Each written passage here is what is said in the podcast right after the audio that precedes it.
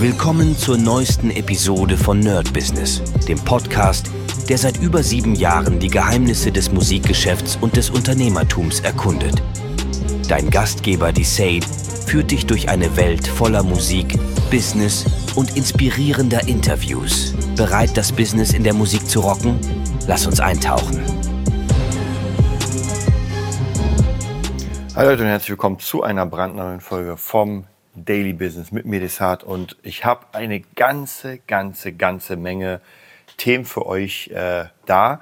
Ich muss überlegen, wie ich das alles aufteile, weil es einfach so viele sind, dass die natürlich mehrere äh, kleine Parts haben werden. Wir fangen heute mal an mit einem Thema, ähm, was mich sehr interessiert. Ich habe in letzter Zeit wieder sehr viele Berichte gehört zum Thema, ja natürlich AI, so wie sich die Zukunft entwickelt, was da alles passiert.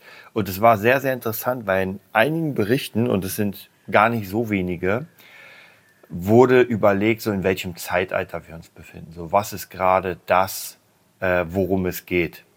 Und wir kennen ja diese Industriezeitalter, dann vielleicht Informationszeitalter. Manche glauben, wir sind noch immer im Informationszeitalter. Dann gab es das Dienstleistungszeitalter. Das war so dieses äh, typische äh, man, man hat einfach eine Dienstleistung, bietet sie an und kann die relativ schnell auch übers Internet anbieten. Das macht es natürlich sehr, sehr flexibel. Und viele sind der Meinung, dass wir jetzt im Vertrauenszeitalter sind. Das heißt praktisch, das ganze, die ganze Informationen sind frei verfügbar. Also eigentlich, wenn wir irgendwas wissen wollen, dann kriegen wir es für entweder sehr wenig Geld, dass wir irgendwie einen Kurs kaufen oder sowas, oder es ist einfach umsonst. Und da muss ich euch tatsächlich sagen, das ist schon wirklich ähm, krass, wenn man sich das überlegt, noch vor ein paar Jahren. Also Leute, die das kennen, ähm, also die ein bisschen älter sind, die werden wissen, dass früher einfach Wissen nicht einfach so da war. Das heißt, klar, man konnte sich ein Buch holen, aber erstens gab es auch überhaupt gar nicht die Bücher. Also gehen wir mal äh, zu einem Zeitpunkt, wo es auch gar nicht Amazon gab. Ja? Das heißt, ich gehe in eine Bücherei, ich äh, bestelle mir ein Buch und Möglicherweise haben sie es, möglicherweise nicht, möglicherweise liefern sie es oder nicht. Aber das Wichtigste ist, ich kenne nichts anderes. Heute, ich gehe zu Amazon, bestelle mir ein Buch und es werden mir Dutzende durch die AI äh, praktisch trainierte, die trainierte AI, bietet mir Dutzende weiterer Bücher in diesem Bereich an. Das heißt praktisch, dieses Wissen ist einfach unendlich groß und ich kann wirklich aus allem schöpfen. Es gibt zu jedem oder so gut wie jedem Thema zigtausende Bücher. Es gibt einfach zigtausende Kurse. Und jetzt ist natürlich die Frage zwischen diesen ganzen Sachen, was kann ich denn oder was kaufe ich denn? Ja, nehmen wir an, ich habe jetzt irgendwie ein Thema, ähm, Kochen und habe jetzt die Möglichkeit, 30 Kurse. So, kann auch sein, dass ich alle 30 irgendwann mache, aber ich muss mich erstmal für einen entscheiden. Und Jetzt kommt das Vertrauen ins Spiel. Und zwar, wenn ich jemanden habe, wie zum Beispiel ihr mich habt. Ja, ich ziehe mir das ganze Zeug rein, es ist viel Müll dabei, es ist viel Gutes dabei und ich erzähle euch jetzt, was alles Gutes dabei war.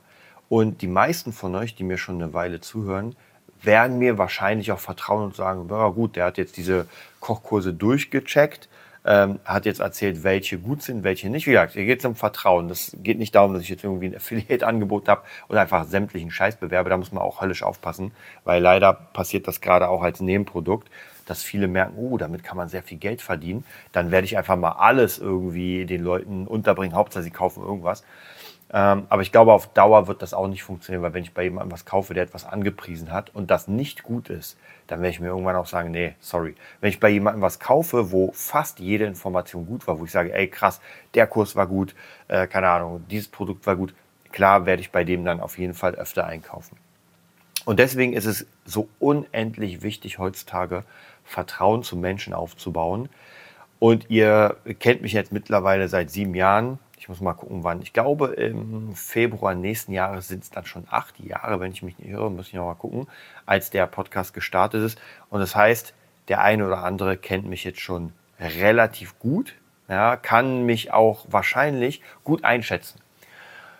Und wird auch wahrscheinlich dann, wenn ich sage, naja, ich habe gerade so einen Kurs gemacht und der war richtig geil, jetzt ob Affiliate oder nicht, sei mir erstmal hingestellt, der wird sich dann sagen, wenn er für das Thema interessiert, äh, sich interessiert, wird sagen, ja, Desart findet das Ding geil, Also könnte ich das auch mal probieren. Ja, und bei mir ist es genauso. Ich habe meine eigenen Quellen und wenn irgendeine meiner Quellen sagt, naja, probiert mal den Kurs aus, der ist wirklich gut, oder sogar eine meiner Quellen eigenen Kurs macht, dann werde ich eher zugreifen als zu jemandem, den ich wirklich gar nicht kenne. Also diese Kaltakquise ist schon sehr, sehr schwierig. Und ich denke unter anderem, so wie ich am Anfang erwähnt habe, ähm, dass wir wirklich in diesem Bereich sind, dass es jetzt um Vertrauen geht. Äh, jemand hat eine große Schar an Menschen und ich glaube, das ist schon, ich habe schon ein paar Mal gesagt, das ist schon ein bisschen her, ich weiß nicht mehr, wer es gesagt hat, wahrscheinlich haben es auch mehrere gesagt, aber einige ähm, Coaches haben schon damals gesagt, die nächste Währung wird der Follower sein.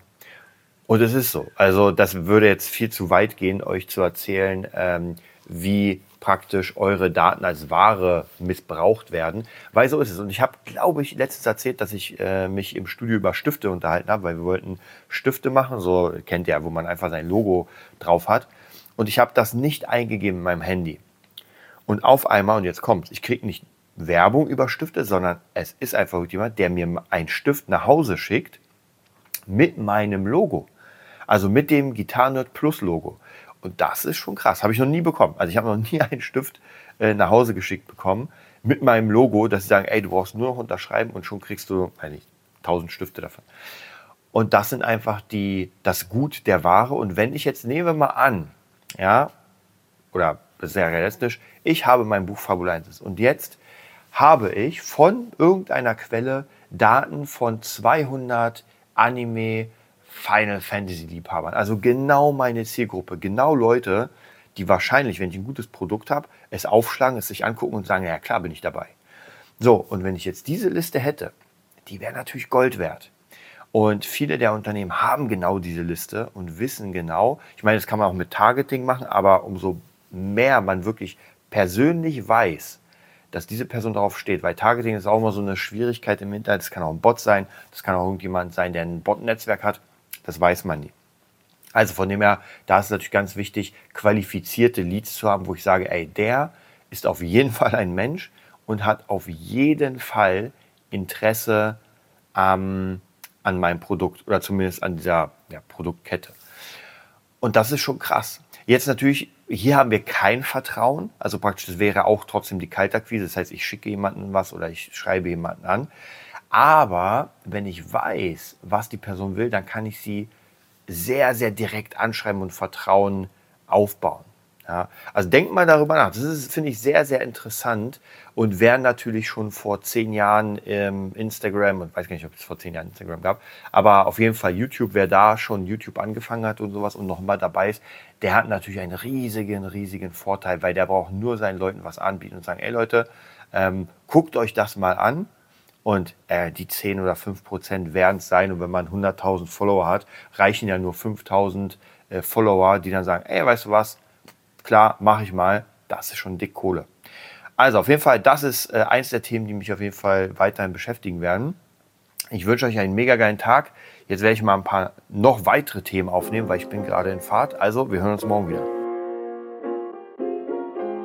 Das war's für heute bei Nerd Business, dem Podcast, der dir zeigt, wie du in der Musikbranche durchstartest. Wir hoffen, du hast wertvolle Einblicke gewonnen und Inspiration für deine eigene Reise gefunden. Vielen Dank, dass du dabei warst. Vergiss nicht, uns zu abonnieren und mit deinen Freunden zu teilen. Bis zur nächsten Episode. Stay tuned and keep rockin'.